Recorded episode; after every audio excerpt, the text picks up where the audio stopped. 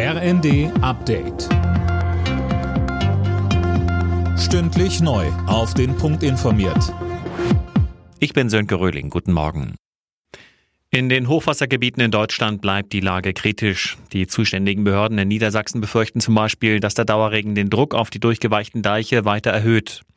In Oldenburg müssen mehr als 800 Menschen damit rechnen, ihre Häuser verlassen zu müssen.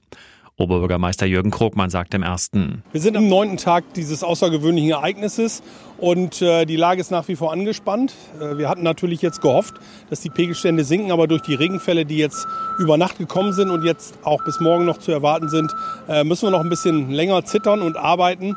Aber im Großen und Ganzen haben wir, glaube ich, die Lage unter Kontrolle. Angesichts der Hochwasserlage in Teilen Deutschlands werden in der SPD Forderungen laut, die Schuldenbremse erneut auszusetzen.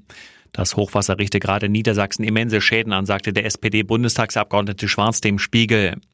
Der haushaltspolitische Sprecher der SPD-Bundestagsfraktion Rode sagte dem Stern, noch sei das Ausmaß der Flutschäden nicht absehbar, aber für genau solche Fälle gäbe es die Möglichkeit, die Schuldenbremse auszusetzen. Ob diese finanzielle Dimension erreicht wird, werde man jetzt genau prüfen. Der Präsident des Umweltbundesamtes Messner fordert eine schnelle Einführung des Klimageldes, um die Menschen zu entlasten. Das sagt er dem Redaktionsnetzwerk Deutschland. So sollen die Einnahmen aus dem höheren CO2-Preis wieder an die Menschen zurückfließen. Am Ende profitiert, wer sich klimafreundlich verhält. Darf die Lokführergewerkschaft GDL Tarifverträge abschließen und zum Streik bei der Bahn aufrufen? Darüber muss jetzt das Landesarbeitsgericht in Hessen entscheiden. Der Bahnvorstand hat Klage eingereicht. Grund, die GDL hat eine Leiharbeitsfirma gegründet und mit ihr einen Tarifvertrag abgeschlossen. Die Bahn hält das für rechtswidrig. Darts Wunderkind Luke Littler steht bei der WM in London im Finale. Der erst 16-jährige Engländer gewann die Halbfinalpartie gegen Ex-Weltmeister Rob Cross mit 6 zu 2. Damit sind ihm bereits über 200.000 Euro Preisgeld sicher.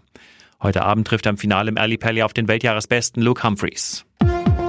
Alle Nachrichten auf rnd.de